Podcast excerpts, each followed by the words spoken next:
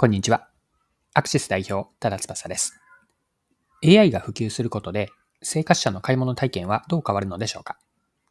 ?AI への期待は高まっていますが、一方でリスクや限界も無視できません。今回は AI がもたらすこれからの購買、あるいは消費者行動、そしてマーケティングのあり方を探求していきたいと思います。ぜひ一緒に学びを深めていきませんか？よかったら最後までぜひお願いします。はい。まずはですね、マーケティングのモデルである ISAS というのをご紹介したいんですが、これ、購買行動モデルの ISAS なんです。フレームのようなもので、マーケティングの購買行動、マーケティングで目指す購買行動というプロセスを5つの英語の頭文字から取ったモデルなんです。順番に5つ言うと、1つ目の A、これはアテンションで認知です。で次にインタレストなんですが、興味。で S がサーチの検索。4つ目の A はアクションで購入。そして4つ目、5つ目、シェアの共有になります。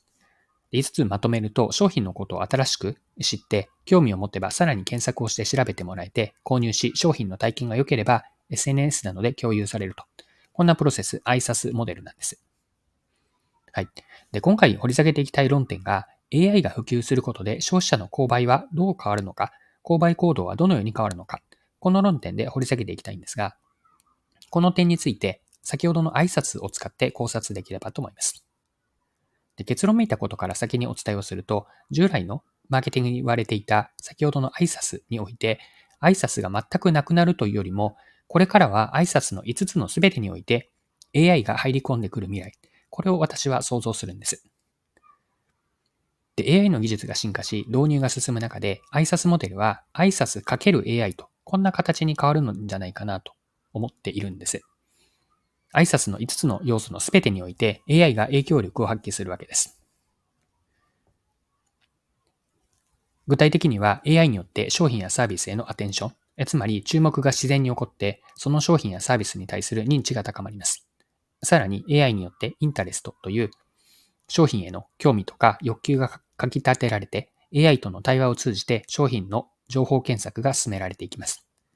で、もう少しそのイメージを膨らませると、例えば過去の購買履歴や閲覧履歴をもとに AI がその人に最適な商品をお勧めすることはもちろんのこと、さらには自分が注文したもの以外にも AI の判断でおすすめの商品が送られてくるような世界なんです。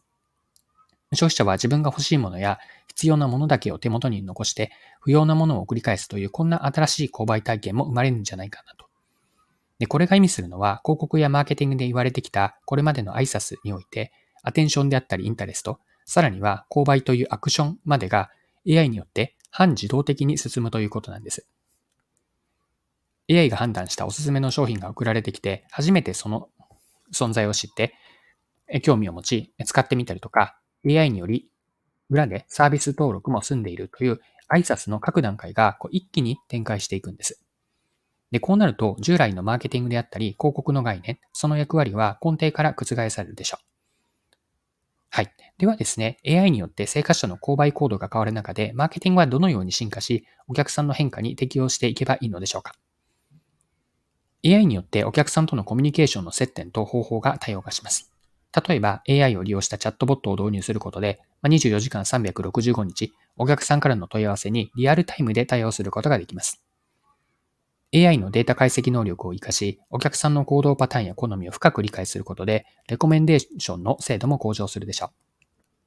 う。AI は過去の行動の、行動であったり、そのお客さんの思考をもとに人間ではできないような速さで的確な商品やサービスを提案することにもなるのかなと。AI の力を取り入れることでパーソナライゼーションであったりカスタマイゼーションが洗練されます。お客さん一人一人に合わせた商品やサービスを提供することで、お客さんの満足度を高めることにもつながるんです。さらに、カスタマーリレーションシップ、カスタマーリレーションも変わるでしょう。AI を活用することでお客さんとの関係をより深められて、AI は長期的な関係性の構築にも貢献してくれるんです。はい。で、AI の多くの利点と進化が言われる一方で、AI のリスクとか、その限界にも目を向けておく必要ってあると思うんですね。AI は入力データから学習し判断を下すわけですが、その入力データが偏っていたり、また質が低ければ AI の判断も誤ったものとなりかねません。例えば AI からのお客さんへのレコメンデーション、レコメンデーションであったり、分析結果が正確ではなくなってしまうんです。セキュリティの問題もあると思うんですね。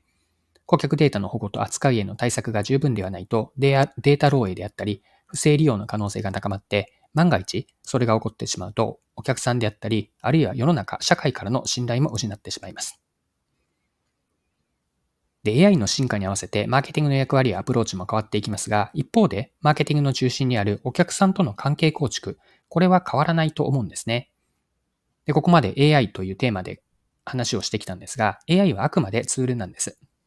AI 技術を活用し、効率的なマーケティング活動を行いながら、お客さんとのその人と人との関係性、人間対人間の関係性を大切にし、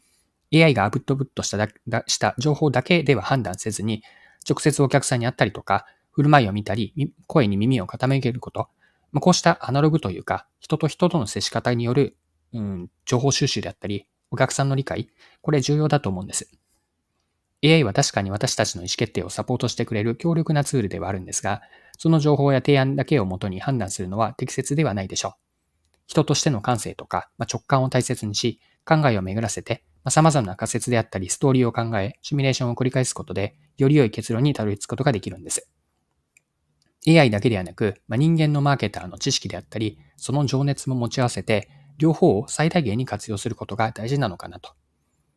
AI と人間の知とかその思いを結集させることで未来のマーケティング活動に新たな価値をもたらすことができるはずなんです。これからの時代においてもマーケティングの力で未来を切り開いていけるのかなと。これが最後、まあ、自分としても今話しながら持ってきた結論になっていくのかなと思っています。はい、そろそろクロージングです。今回は AI が生活者の購買行動をどのように変えて、まあ、それに合わせてマーケティングはいかに進化するのか、こんな論点で考察をしてきました。最後にポイントを振り返ってまとめておきましょう。AI の導入によって従来の挨拶モデルというのは挨拶 ×AI と、つまり5つの挨拶のそれぞれのステップに AI が組み込まれていくように進化するのかなと。商品への認知とか注目や興味、さらには購入までも AI によって半自動的に進む買い物体験という未来を描いています。AI を活用することでリアルタイムのお客さんの対応だとか、パーソナライゼーションやカスタマイカスタマイズが洗練されたレコメンデーション、またお客さんとの深い関係構築が可能となります。ただし、リスクとかゲー感にって、データの偏りだったり、セキュリティ問題など、AI のそういった側面にもしっかりと目を向ける必要があります。また、大切な姿勢として押さえておきたいのは、お客さんとの人と人との人間関係を中心において、マーケターの人としての感性であったり、直感を活かしながら、AI と人間の知識と思いを結合させることで、これからのマーケティング活動に新たな価値を生み出せるのではないかなと。まあ、これが最後残しておきたいメッセージです。はい。今回は以上です。最後までお付き合いいただきありがとうございました。それでは今日も素敵な一日にしていきましょう。